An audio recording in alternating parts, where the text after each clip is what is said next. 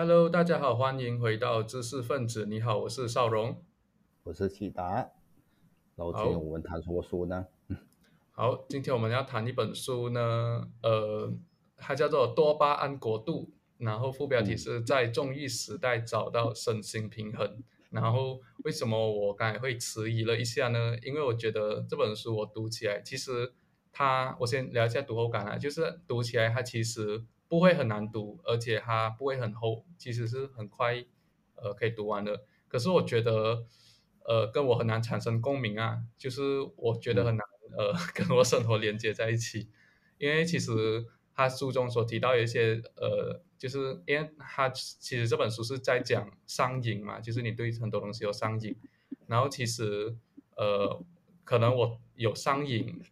呃可是没有那么严重啊，好像书中没有说到那么严重的程度，所以我觉得他因为他是一个算是一个心理治疗师嘛，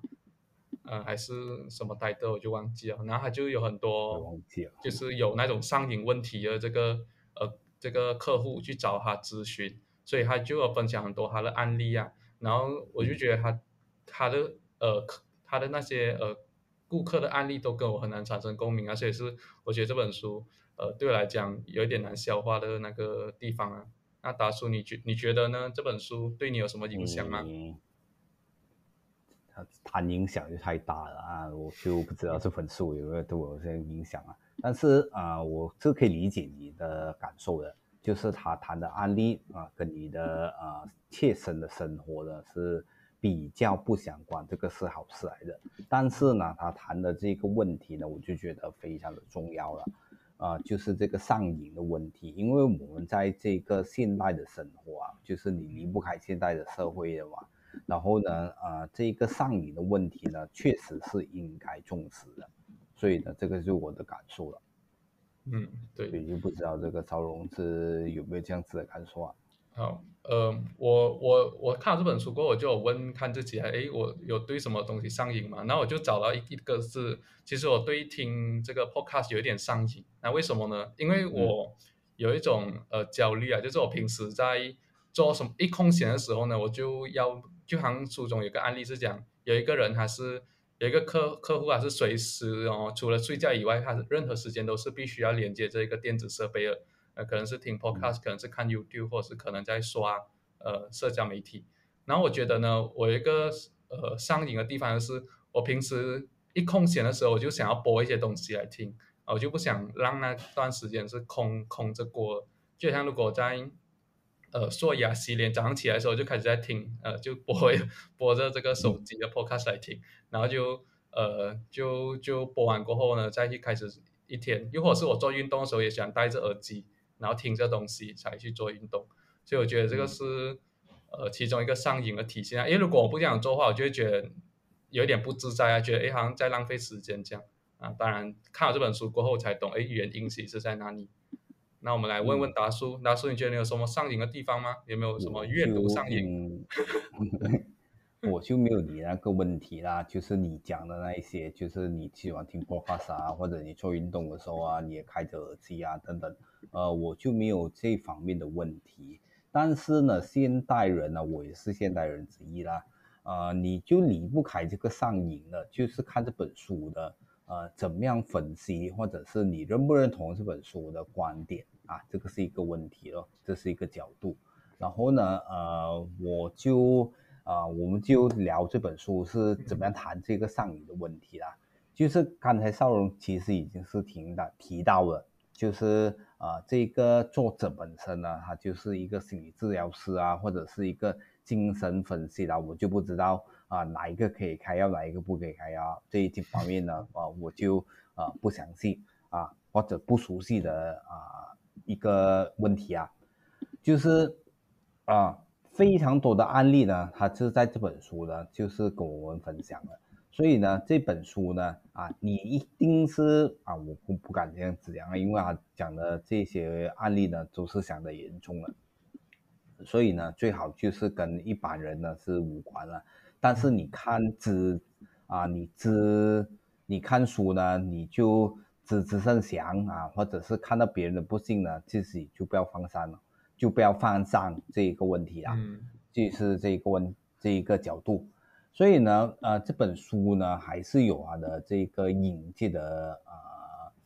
意义的啊。所以这本书呢，我就怎么谈起了这这个啊，我刚才就是谈到到底自己有没有上瘾的问题吧，啊，我就没有去想这个方面的问啊，这一个啊方面的啊情况。但是呢，这个作者本身呢，就是有聊到他自己是对什么东西呢是上瘾的，就是我们读的这本书呢，才发现到原来这个作者本身呢，他是有读言情小说上瘾的问题，啊，嗯。啊，最近嘛，我们就是懂这个霍里文啊自杀的消息嘛，就是非常不幸的一个一条消息啊，就是他又能够说明了现代人其实是怎样生活的。啊，如果你是不是只是一般的娱乐新闻这样子看待这个消息的话呢？啊，这个库克里文的呃自杀呢，就是有这方面的讯息透露的。啊，我简单的来讲，这个等下我会聊到这个言情小说的部分啊，就是这个作者上瘾的部分。这个啊库克里文的消息呢，其实我可以可以这样子理解的，就是现代人呢其实是怎么样生活，啊，就是。啊，一般上来讲啊，你就是因为我们现在啊比较倾向这个库库里文呢是患上抑郁症啊，呃有这方面的问题，所以啊我就是来解答啊尝试解答这个抑郁症到底是怎样产生的。啊，我们在一般的原始人当中呢，就是不容易患上这个抑郁症的，因为这个原始人当啊原始人呢就是非常忙碌啊，他又要找食物啊，又要啊。这个呃养小孩呀，然后呢有万气条的呃东西呢是足不好啊繁忙的，所以呢这个原始呢应该就没有这个抑郁症了。为什么我们现代人就是有这个抑郁症呢？它就是如果从这个演化心理学的角度来讲的话，它就是跟我们脱离了这个原始人的生活相关了。就是如果你是住在呃这个旁边啊或者村落啊啊有这方面的问题。你就越来越远离这个群众，这个就是跟这个原始人呢，就是啊不搭调了。这个原始人呢，就是有这样子的啊，他自己的网络群啊，他认识什么人呐啊？如果你是非常孤僻的一个啊家伙的话，你就要非常的小心啊。就是我们有七到十五趴的啊，这个跟啊。贫啊，你是富人呐，还是有钱人呐，或者你是穷人是无关的，就是抑郁症呢，就是会找上你啊，就是不看你的这这个身份地位或者你的背景，所以呢，我就是有这样子的统计啊，就是七趴到十五八线的人呢，就是患有这个抑郁症。啊，这个算是一个现代病啊，虽然我们是没有办法统计啊，到底是什么年代最常啊常见这个抑郁症的出现。但是呢，我们有这样这样子的一个分析，或者是这样子一个判断，就是现代人和啊啊原始人不同在哪里啊？这个就是抑郁症的部分了。回到去这个作者本身呢，就是他有这个读言情小说上瘾的呃习惯，就是不好的。他读这个言情小说呢，我就记得啊，他读这个言情小说第一本啊，我就是如果我错的话，这个少龙就是记得纠正我啊。就是啊，第一啊，第一本呢，他就是看这个《Twilight》，就是《暮光之城》啊，我们也看过他的电影啊，就是一个吸血鬼的故事啊，啊，非常的浪漫的。就是如果你想到啊，这个言情小说呢，大概都是啊这这方面的这个像是《暮光之城》啊，《Twilight》的样子的呃一种说法。呃，看言情小说又有什么问题呢？啊，如果你是看的好像这个作者本身，他这个作者本身呢是一个女性来的，她又有这个家庭了啊，然后已经已经有这个老公啊，或者是有这个小孩的啊，已经有小孩啊，但是她还是着迷于这个看言情小说啊，这个看言情小说呢，就是他就归咎于啊，他买了一个 Kindle，就是我读啊，我读到的就是。电子阅读器啊，啊，他还会看到这个言情小小小说呢，看到三更半夜的啊，这个程度的是非常夸张啊。所以呢，啊，看着看言情小说刚开始的时候，他就是不能够啊，他就看得不亦乐乎啊。慢慢的时候呢，他就是去图书馆找更加劲爆的一些材料来看了。所以呃，言情小说已经不能满足他，他就加大这个力度，加大这个剂量。所以你可以想象一下，到底这个作者本身呢，曾经啊是看这个言情小说看到什么程度，看到这个废寝忘食的啊这个角度，我也啊不能啊不称之为过啦。所以啊，这个少龙对这个案例啊，这个作者本身的经历有什么补充吗？嗯，如果谈到这里的话，这样我们就可以观众就会好奇，哎，到底。购买的这个阅读呃电子阅读器是不是真的会导致你上瘾？然后它确实是降低了你获取你想要书的那个门槛啊。所以如果你是没有办法自制的话，它确实是很可能导致像作者这样的情况哦，就是你可能会阅读到三更半夜，又或者是按照书中的说法，就是作者是一名呃心理医生嘛啊，我我确切待的我也是不记得，他就是一个会治疗这个呃顾客的一个医呃心理医生，然后。他就会在他的病人，呃，治疗病人的这个空闲空闲时间，就是空档哦，他也是会翻那个小说来看。然后自从还有了这个电子阅读器过后呢，他就是因为他以前读这些呃通俗小说，他可能都会比较在意他人的眼光嘛，他就会好像把这本呃这个杂志呢是放在一个医学杂志的里面，就藏着来看。然后自从还有这个电子阅读器之后呢，他就不用这样做，因为他就可以伪装自己在读这一些很震惊的材料。那其实他的这个 Kindle 里面都是这些呃通俗的爱情小说。然后当然我们没有说通俗爱情小说就肯定有问题啊，它问题就在于它已经上瘾啊，并且是对于他的生活、他的周遭都造成了影响。所以这里我们就谈到了这本书的呃这个主轴之一，就是到底什么是。呃，上瘾呢。其实上瘾就是讲书中定义，就是讲他尽管这件事情呢，你知道他是对你自己或者是对你周遭的其他人是有害的，可是你仍然持续的强迫自己去做出某种的行为，就像赌博，又或者是你打游戏，又或者是好像你看小说，这些都是可以上瘾的一个一个例子。然后呢，然后接我接我接下来是想要进入这个多巴胺啊，因为这本书叫多巴胺国度嘛，它其实是在用多巴胺。的角度来跟我们分析，哎，为什么我们会对一件事情上瘾？然后，呃，然后它其实多巴胺呢，就是我们，呃，呃，其实我也不是这方面专家，我就按照书中的说法，就是它是我们脑中一个一个神经的特质。然后呢，多巴胺呢，就是你，它它就是你得到快乐的一个来源啊。所以呢，而且这个多巴胺呢，你得到快乐之后呢，它会它会，如果你产生了一个多巴胺呢，它会让你去驱动你继续去做这件事情的一个动机，所以它其实就是，呃，如果你读这本小说，你得到一些快乐，就是你脑海中得到多巴胺过后呢，这多巴胺会继续去鼓励你继续做这件事情，然后你做这件事情之后呢，它是一直，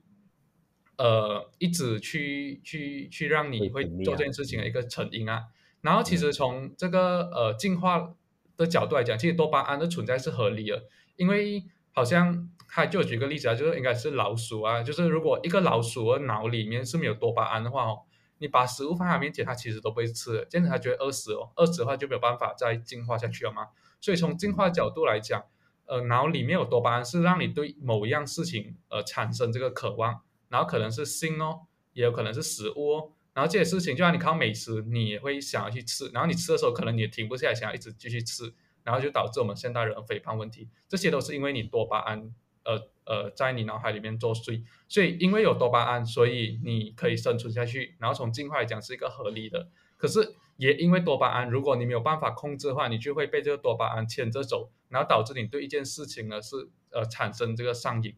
然后这个作者呢，他就讲到，哎，其实你我们要想象一下，其实我们大脑是怎样去呃构成的呢？简单来讲，我们大脑是有一个天平的。就是这个天平呢，它是一个呃平衡来的。然后平时呢，呃，它的一端呢其实是呃快乐，然后另外一端其实是痛苦。然后所以呢，当你呃就是你接受你你的脑海中释放很多多巴胺的时候呢，其实这个天平呢它是一直往那个快乐的那一个那一个端去倾斜。然后这个时候呢，你会越来越快乐。可是我们要注意一点是哦，如果你越来越快乐之后嘛，因为我们身体的机制是这样子的，当你倾向于呃快乐那一方过后呢，你的身体会再让你恢复平衡的。然后让你恢复平衡的时候呢，其实你就会感觉到痛苦了。所以你要再让它继续快乐下去的话哦，就是你要让那个天平再继续倾斜的话，其实你是要用更大程度或者是更大剂量的这个刺激，然后让它去去呃保持这个快感的。然后举例而言，就是作者这个例子呢，如果你一开始看那个《暮光之城》，你就可以得到快感的话呢。你之后可能需要比《暮光之城》更加刺激，然后更加能够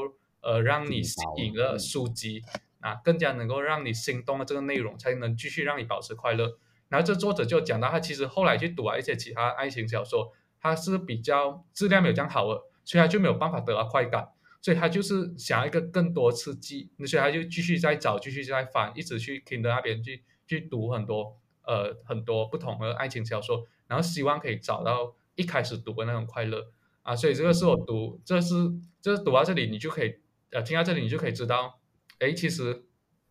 为什么我们会上瘾，就是一开始我们有了某种程度的刺激，我们就会快乐，可是之后那种程度已经没有办法再满足我们了，所以我们会追追求更大更大的刺激啊，所以呃从就好像打游戏一开始你可能打。呃，一个小时你就觉得很满足啊，后来你可能一个小时都满足不了，你就需要两个小时，所以这些就是为什么我们导致上瘾的原因啊。然后我这里就交给大叔先补充了。我也没有什么补充啊，就是刚才的少荣的啊陈述呢，其实相当的啊重要的，就是我他解释了为什么我们会上瘾的这个问题啊，这个当然是书中观点啊，就是它的重点其实是关键是在于这个多巴胺在作祟。就是啊，我们做一件事情啊，如果还是会让我们感受到快乐，我们脑中呢就会分泌这个啊这个多巴胺这种分泌物啦。就是我了解的这本书呢，就是啊，它一直贯穿其中的啊一个画面呢，就是这样子的，就是画一个跷跷板，然后呢就是一端是痛苦，然后呢是一端是快乐。然后啊，这个就是我们的脑中的运作的啊模式啊，啊，你可以这样子理解啦，这个脑中的运作的机制呢，其实是长成这个样子的。所以换句话说，如果做一件事情原本是会让你的这一个啊更快乐的，这个跷跷板就会上来咯，然后呢，这个痛苦就会下去哦。但是呢，你下一次在做的时候呢，这个跷跷板呢就不是这一回事了，因为它就是有一个天平的。啊，概念或者是有一种平衡的机制啊，如果啊这样子做啊，是会让你感到快乐啊，这个痛苦呢呀也要相应的啊，就是起来一点啊，所以呢这一本书呢就是贯穿其中的，就是这个画面了，就是你为什么下一次做的时候你一定要加大剂量，所以慢慢的时候呢，原本不是上瘾东西啊，你可能都是会啊。导致上瘾的这个问题的，所以这种呢，就是我们所说的多个多巴胺在作祟的呃情况啊。所以啊，我你听听我们的分析分享到这里的时候呢，你就啊意识到，刚才我就特别的就讲到啊，最严重的情况的就是像这个库里文的情况这样子，你就是不幸的患上这个抑郁症。啊，患上这个抑郁症呢，也不是你的问题来的。啊，这个是现代生活的呃，现代社会的一种啊运作的形式啊，我不想这样子讲，但是呃没有办法啊，我的认知呢就是这样这一回事。啊，呃，这个库克里文呢啊情况呢就是啊说明了现代生活啊就是啊我们一定是会被这个多巴胺啊牵着走。啊，现代生活呢，总有一样东西呢，就是会慢慢的让你上瘾了，因为我们没有办法，就是我们离离不开这个现代社会，然后呢，又是有这样子的问题啊。这本书呢当中呢，第一个案例呢，它就是啊，分享到非常的啊劲爆，我至少是读到非常的劲爆啊，就是这个问题啊，因为它是介绍这个主角，这个主角呢翻译成这个中文呢，就叫杰克布啊。他应该是 Jacobs 的啊意思啊，就是他的原名啊，就是 Jacobs。嗯啊，呃，这个杰克布呢，就是有什么问题呢？他就是非常的喜欢自慰，啊，他就有自慰上瘾的问题啊。这个杰克布是啊，这个杰克布啊啊，他是已经有这个呃家庭哦，就是他已经有这老婆，然后就是有这个呃孩子，然后他就是非常虔诚的教徒，他有时呢还是会去下这个教堂的，所以啊，在这啊这个生活方面呢，他又是这个非常的自律。啊啊，他就是远离这样子的啊一些社区啊，一些不良的，甚至连上色情网，他都是尽量的少做啊。他什么时候会出问题呢？就是他出彩的时候啊，外出的时候呢，他就会啊啊有这个问题，就是这个自慰上瘾了。他他的自慰呢是去到非常的夸张啊，就是他会因为他是一个工程师嘛，这个杰克萨，这个杰克波啊。他是一个工程工程师，所以呢，他就会啊制造一些机器人出来，然后这个当然这个机器人呢是啊用作这个自卫的用途啊，然后呢，他又会把这个，他又知道这个啊机器人呢是非常邪恶的，所以呢，他这暂时呢，他第一个时间呢就是会把这个机器人扔进这个垃圾桶，但是呢，啊他又不会丢太远哦，他又会把这个机器人呢拾回来。然后呢，就是清洗干净之后，然后再焊回去，然后呢，就是发挥这个作用啊。这个机器人就是发挥这个作用啊，就是用作自卫的意思啊。所以呢，这个杰克布是啊，这个杰克布啊，就是有这方面的问题啊。他就是出差的时候，他就会上这个色情网，然后呢，他就会啊这个自慰啊，然后啊用机器人来自慰啊，等等的。长久下来呢，他就是啊，因为他要换啊，因为他第二任的老婆，他就有这个啊见这个啊作者的要啊需要啊，所以他就跟这一个作者的啊娓娓道来他的情况是怎么样啊，然后呢具体无疑的啊。分享他就是有老婆有孩子的时候，他是绝对不会这样子做的。然后出差的时候，他才这样子做。但是还是看他的情况啊，他是经常出差呀。呃，这个就是杰克布斯啊，杰克布的啊情况啊。所以他就是慢慢的怎么样解决这个问题呢？我就交给这个邵荣啊去介绍了。好，呃，所以他其实。呃，这个已经来到这本书的第二个部分了。它第二个部分就是在跟我们，因为它第一个部分已经讲解我们如何去上瘾嘛。第二个部分他就跟我们讲，哎，这样我们应该可以怎样做，可以怎样去呃呃，让我们就是寻找一个平衡，又或者让我们不会再上瘾。然后他其实是有提出三个方法，然后这个呃杰克布是使用第三个方法。然后我们先讲前面两个，前面两个就是呃空间跟时间。然后空间就是讲，哎。呃，我们可以让我们获得那个物品的过程产生一些障碍，就好像这个作者呢，他就扔掉了他这个 Kindle，然后所以呢，他以后要看爱情小说，他就只能去图书馆，又或者是去这个书店，这就使得他没有那么容易随手可得，然后所以他就可以更加的自制去呃阅读这些小说，然后呃，所以这个就是其中一个空间的约束，又或者是。呃，这本书也是有提到，就是他把那个有一个喝酒喝上瘾的人，把那个酒放在保险箱啊。当然，这个是一个失败案例啊，他们给打出来讲解。所以就是你可以做种种障碍，然后把比如你把这个酒放在保险箱过后，你把这个钥匙交给另外一个人啊，这样子你就没有办法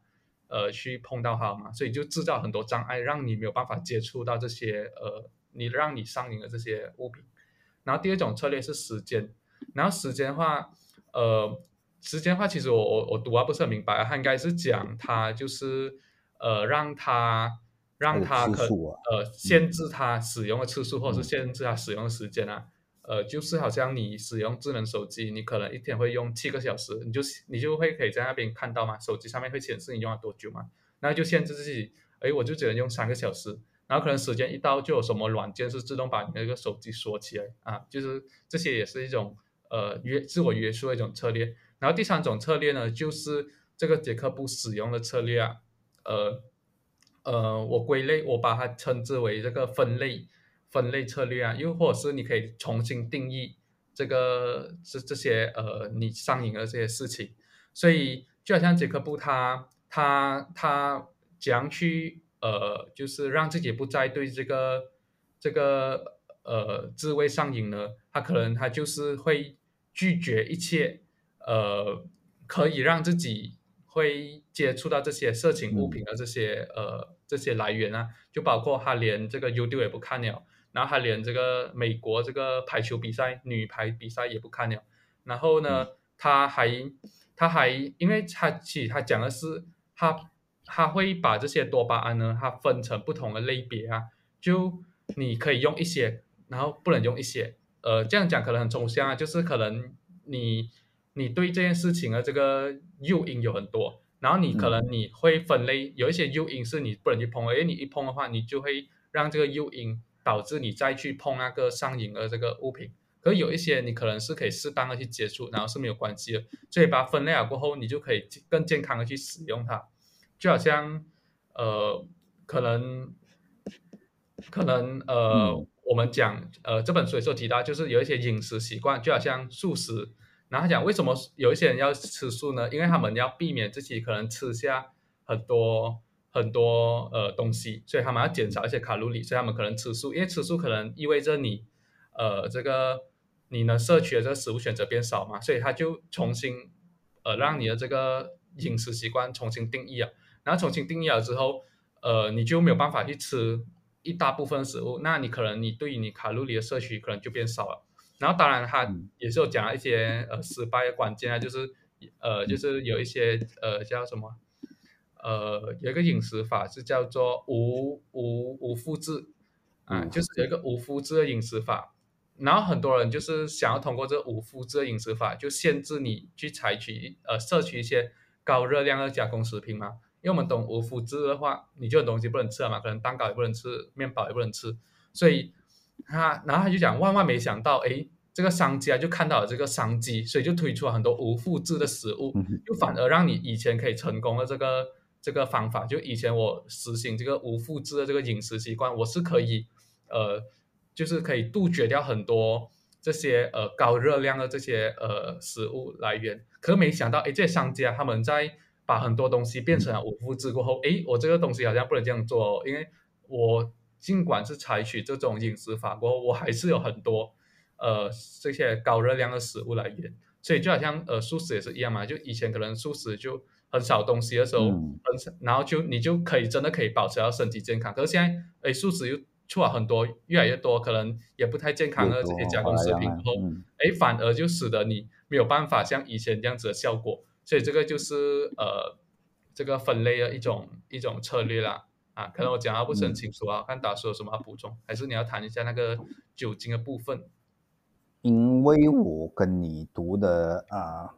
应该是一样的啊，然后呢，就是有读出不一样的啊，有一点点的区别，就是它除了这个用这个分类的啊方法之外呢，就是关键，其实我已经说了，就是因为他有见这个作者啊，然后呢，他就是成立的第二个家庭，他就非常的爱这个第二任的老婆。啊，这一个新的啊家庭组织呢，就是啊导致这个杰克布呢，就是远离这样子的啊一些诱因的关键呢啊这这这个算不算是补充啊？我也不知道啊，我读错啊，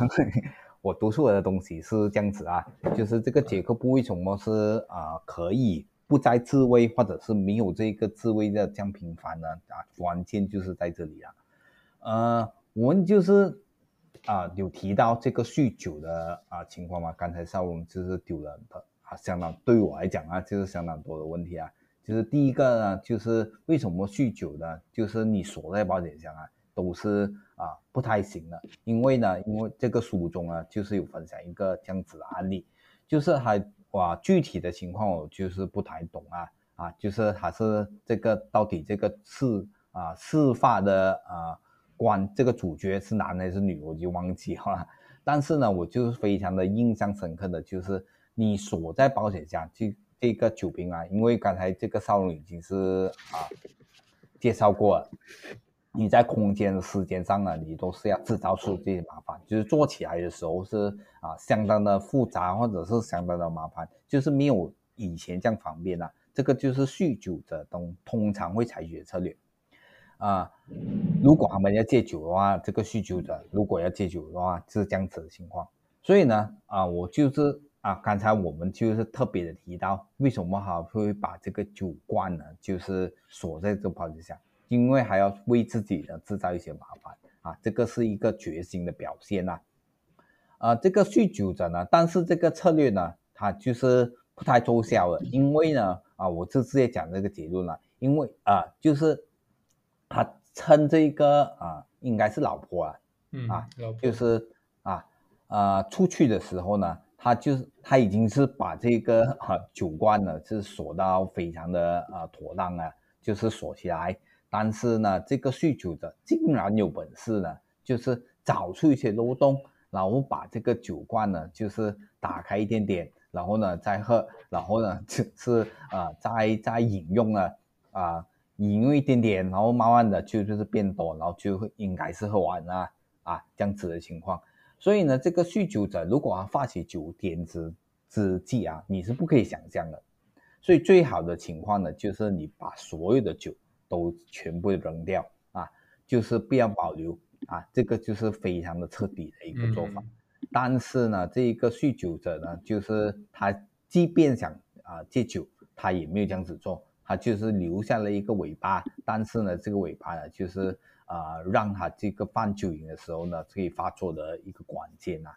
所以这个就是我所说的啊，这个算是解答了这个少荣的一个问题啊。酗酒呢，对于现代人来讲呢，就是非常的呃不自觉，然后你就慢慢会上瘾了，因为我们有这个喝酒的习惯了，所以呢，这个你如果真的是啊，每个人对于这个上瘾啊，就是有不同的定义啊。就是啊，但是呢，你就不要把这个上瘾了，就是越定越宽了。这个 我就啊，我所讲的就是这样子情况。如果你真的是有这个上瘾的问题呢，尽早的就医啊，这个是非常的关键的啊。就是啊，我们现在的马来西亚呢，也在这方面，就是心理治疗啊啊，这个精神科啊方面呢，也不是太过发达，所以你你就不要这一个有病的时候才去找。你就是防范了啊，就是更好的一个啊措施啊，这个就是我所说的，就是为什么你要提防自己是有这个酗酒的问题啊，这个算是解答了这个酗酒。然后呢，啊这本书当中呢还有介绍一些其他的问题的，就是啊可能啊我们就啊不太。啊，我希望我们的听众呢，就是没有发生这个问题啊。但是呢，他就是啊，有介绍这样子案例，就是什么案例呢？就是吸毒啊，在美国呢，其实是这个作者本身呢，应该是美国人来的。然后呢，啊，在美国呢，就是卖大麻呢，其实是合法的啊。但是呢，在这个马来西亚、新加坡啊，它卖大麻当然是不合法的。这个大麻呢，甚至是会出很多的周边产品。啊，啊甚至有这个大麻的洗发精啊，这个大麻的呃这个肥皂啊，或者是等等等等啊，总之你想得出来的，应该都有这个大麻的制成品啊。这个就是美国，但是呢，啊，这个在书中呢，就是他称这个啊吸大麻呢，就是作为啊，他就是称呼这个虎麻者，虎系的虎啊，这个麻麻醉的麻，这个虎麻者。就是你啊，这个吸烟已经不能满足你了，但是呢，这个吸啊大麻呢，你慢慢的加大剂量呢，啊，可能会上瘾的这个问题。所以呢，所有的问题都是在这个上瘾的关啊才是关键。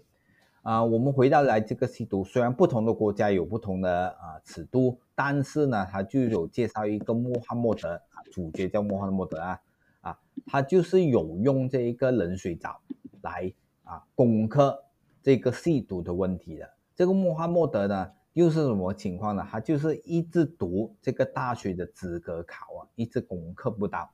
啊，他就有这个问题。他考了很多次，他都是啊 fail 的结局啊结果。然后呢，他就是呼求这一个呃这个教授啊，再给多他一次机会。最后呢，当然他是有考上啊啊。他也应该是念完这个博士班的啊，就是念完这个博士，现在已经是有啊非常好的家庭，所以家庭呢是一个非常关键的如果你呀有没有组织这个家庭啊，有没有这个家庭生活呢？是你能不能够摆脱这个上瘾的问题的啊关键所在啊。虽然我们不是讲一定是这样子啊，但是啊，我们可以从这些案例啊、书中案例啊，我们可以得到这样子的结论。这个穆罕默德呢，啊，我先必须讲啊，呃，在冲水冷水澡这个方面呢，其实在美国，因为可能美国是有四季。然后呢，是它的冬天呢是非常冷的，所以呢，冲冷水澡呢就是有一定的痛感，痛感。因为我本身呢就是冲冷水澡啊，我就没有感受到这个啊非常痛的这一个感觉啊，就是冲凉吧，就是这个问题啊。可能这个啊这个情况呢是跟马来西亚的天气有关的，因为我是在赤道的国家啊，我们天气比较热。然后呢，你冲冷水澡呢，就是有啊，不会不会感受到这个书中所讲啊，真的是有一种痛的感觉啊。如果你是有这个冲冷水澡的习惯呢，对我们那个读者来讲，应该是没有太大的问题啊，甚至是没有问题。但是呢，这个啊，这个穆罕默德呢，确实啊，如书中所说的啊，他是用冷水澡，就是冲冷水澡来。攻克啊，这个毒瘾的，就是他一犯这个毒瘾的时候，他就会泡这个冷水澡啊。这我只是冲凉吧哦，他不是泡浴的概念哦啊。这个穆罕默德应该是泡浴的，就是他是正整个人正在这个呃冷水当中，然后呢，甚至是会加冰的啊，在这个冷水当中，他甚至是开一些的呃 party 啊。然后呢，是邀请这一些朋友啊，或者是朋友的孩子啊，啊，来挑战这个呃这个冷水澡，啊，有这样子的一种案例存在。这个穆罕默德的情况呢，当然就是丢回给这个呃少荣啊，就是如果你有什么要补充的话，我记得这个案例呢应该是这样子吧。嗯，好，嗯。其实他为什么会讲到会从这个冷水澡？其实这个就来到这本书的第三个部分了，就是他讲，因为我们开一开始讲嘛，这个天平的两端，一边是快乐，一边是痛苦嘛。然后，你要讲去处理你上瘾的问题，那个就是第二个部分嘛。第二个部分，然后他就后面就提到，哎，很多人是通过吃药来控制他们的这个瘾。然后其实这个作者讲，哎，吃药其实不是一个好方法，因为吃药的话也有可能会导致你对这个药物上瘾。然后你需要更多药物才可以控制到你的这个瘾，所以他有讲，其实我们应该采取的是，就好像我们天平两端嘛，一边是快乐，一边是痛苦嘛。我们想要获得快乐的话哦，其实我们只需要主动去拥抱这个痛苦，我们就会得到快乐。所以就好像开始讲那个冷水澡嘛，就是冷水澡它是一个让你的身体感到痛苦的一个一个方法。所以当你感到痛苦过后呢，你就会得到快乐。所以这个就是这个呃作者的这个这个说法，就是痛苦会触发我们人体里面的那个调节机制嘛。然后当天平如果它主动往这个痛苦端去了过后，它就会再自动平衡回来。所以呢，你然后它就会回到快快乐那边，所以它就会感到快乐。所以他就讲到是呃就好像呃有一些方法，就好像呃进食，就好像你一天只可以吃八个小时。然后或者是你一天呃一个一个星期只能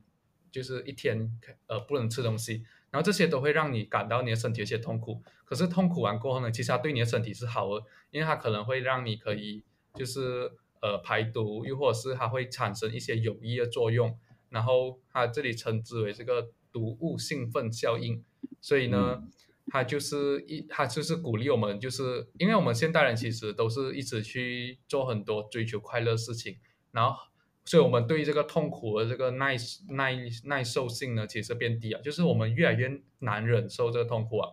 就我们举例而言啊，就以前人可能没有冷气的话，他们是在外面，哎，可能都不会觉得怎样。可是如果我们已经吹习惯冷气，我们每天都在很舒服的状态下生活的话，哎，万一有一天我们一出门，呃，一有一个阳光，又有一个太阳，那你就觉得浑身很难受。所以这个可能就是一个比较贴近我们呃马来西亚状况一个例子啊。所以他这个作者就鼓励我们要主动的去拥抱痛苦。然后第二个是，呃，我们可以一直讲到就是这个，呃，好像雅各布的例子也好，就是他或者是这个呃穆罕默德例子也好，其实他们都是有一个社交圈子的。其实社交圈子是很有效去帮助你控制这个上瘾的问题，因为它其实让你生活重心呃转移去一些你更应该去注重的方面。所以当你有啊家庭要照顾，或是当你有一个社交圈子可以去呃打发你的时间的话，你其实就很很少再会去想回这些呃让你上瘾这些事物啊。所以你就可以把你的生活重心投向一些呃更积极的地方哦。就好像他其里面其实后面部分有提到这个教会，其实他讲教会呢，呃，他有一些教会的规则是比较严格，有一些教会规则是这样比较宽松了。可是他就注意到，哎，其实这个越严格的教会呢，其实它可以吸引到更多追寻者，因为它可以淘汰掉那些呃搭便车人啊，就是你可能只是进来想要享受，可是你没有想要贡献或没有想要付出的话，那如果我们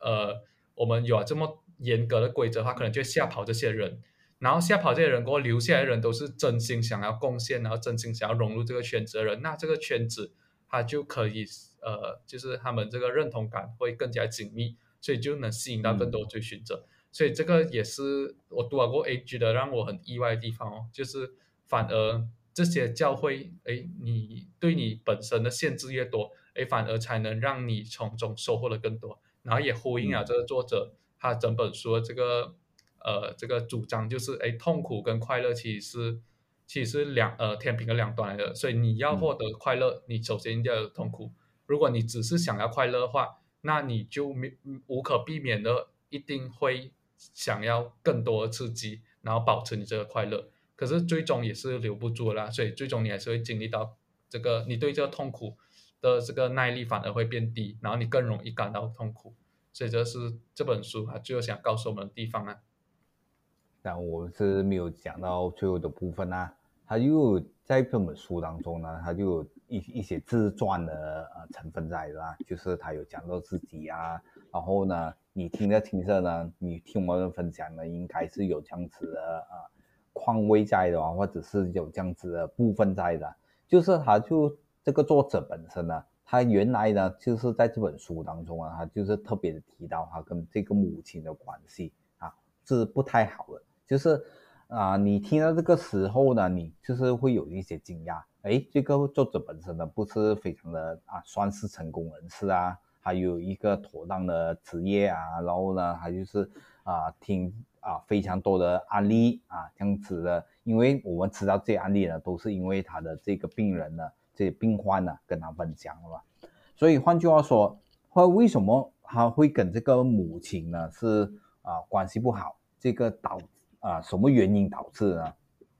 原来呢，这个作者本身呢是非常的啊，我猜这本书得出的结论就是非常的啊要求这个母亲呢一定要符合某种形象的，就是你要啊母这个。啊，做母亲的样子啊，一定是要这样这样这样的啊；做祖母的样子啊，一定是这样这样这样的。因为我们讲的这个作者已经是有孩子吧，他的母亲呢，至至少是这一个阿婆的这个身份啊。我，如果你是有就是一般的读者啊，如果你真的是把某个人呢是啊看成是这样子，你就要小心啊，因为呢，你就是肯这个呃。作者本身呢，就是放下同样的问题，就是什么问题呢？就是反而是这样子的一种看法，限制了他们的这个母女的关系，就是啊闹得非常僵的关键就是在这里了。如果他啊最后还是有提到啊啊这个他当他放开了这样子的一些看法之后啊，反而这个母女的关系呢，就是得到了一定的松绑啊。呃，反而他的这个关系呢，就是变得更好了。呃，换句话说，这个啊，这一个啊，作者和母亲之间的啊问题呢，应该是源自于他所说的啊这样子的认定的一种刻板的印象啊，就是你做母亲一定是要这样子，然后做祖母是一定要这样子啊，反而是这种。啊，他就没有看到他自己的母亲的一些优点啊，啊，人无完人嘛，人一定是有不完美的地方啊。如果你一定一直是放大的缺点的话，当然是有这个问题啊，他他是变得一个非常有问题的人啊。呃，刚才少龙特别的提到呢，其实是关于这个社交的圈子啊，是会影响一个人的啊。其实你会上瘾呢，就是跟这个啊社交的圈子啊是相当相当的啊关系密切的。所以换句话说，如果你想啊，摆脱某一种事情啊，或者是让这件事情没有去到这个上瘾的程度，或者他做的没有过度的话，跟你熟悉什么人呢？是啊，相当的密切的，就是有这样子的啊情况在。所以你不认识或者你远离一些人的话啊，他就是对于你解脱这个上瘾的问题呢，它是有一定的帮助的。所以啊，你不要一方面你又是讲解瘾，但是呢，你是产回啊让你上瘾的那一群人啊，这个就是我读这本书的啊啊得到的体悟啦，就是你上瘾呢都不是一日啊啊就造成的，然后呢，它是持续或者累计下来的问题啊，这个就是我读到的结论咯。所以不知道这个少龙。读到什么结论了？呃，我结论我开就已经讲了，就是呃，痛苦跟快乐其实是没有办法，你只是你你没有办法只是想要痛苦而快乐了，因为当你想要越来越多快乐的时候呢，其实因为我们生活一定是有痛苦的嘛，你当你想要越来越多快乐的时候呢，其实你就越来越不能忍受生活中出现一些小小的不顺利或是小小挫折，虽然这样听起来很像那种心灵心灵鸡汤的。这个说法，可是这本书作者是用很科学的角度诶来告诉我们，诶确实是这样子，然后也从他很多这些呃呃这些客户这些真实的情况，然后来告诉我们，诶其实呃上瘾其实是这样子来的，然后嗯上瘾是要讲解决呢，其实他也是分享了这些成功的案例哦，所以。如果听到这里，希望大家是没有什么上瘾问题的啦。可是如果你是觉得有什么上瘾问题的话，那这本书还是值得来看一下。然后你也可以从这本书当中，诶，得到一些启发，然后或许能够有帮助到你去，呃，就是呃解决或者是去控制这个上瘾的问题啊。呃，这个就是我的结论啦。大家说有什么要补充吗？嗯，呃，第一，你看这本书真是非常的推荐啊！为什么呢？因为啊，你不知道嘛，你是看了这本书之后呢，啊，可能你原本你做这个东西啊，你觉得啊不是上瘾的，但是你看了这本书之后呢啊，你就发现，哎，原来这样子也是算是上瘾的，我不知道啊，所以呢，这本书呢，还是对我来讲啊，就是非常相当相当的推荐呐。这个就是这一份意思啊。刚才少龙也讲了，这本书其实不难读的啊，我也这样子认为啊。这就是非常平书，然后呢，就是平非常的平平易近人的一本书啊。所以如果你是周末有时间的话，你就找一找这本书啊来读一读啊。多巴胺国度。好，那我们这期就跟大家分享到这里，我们下期再见，拜拜。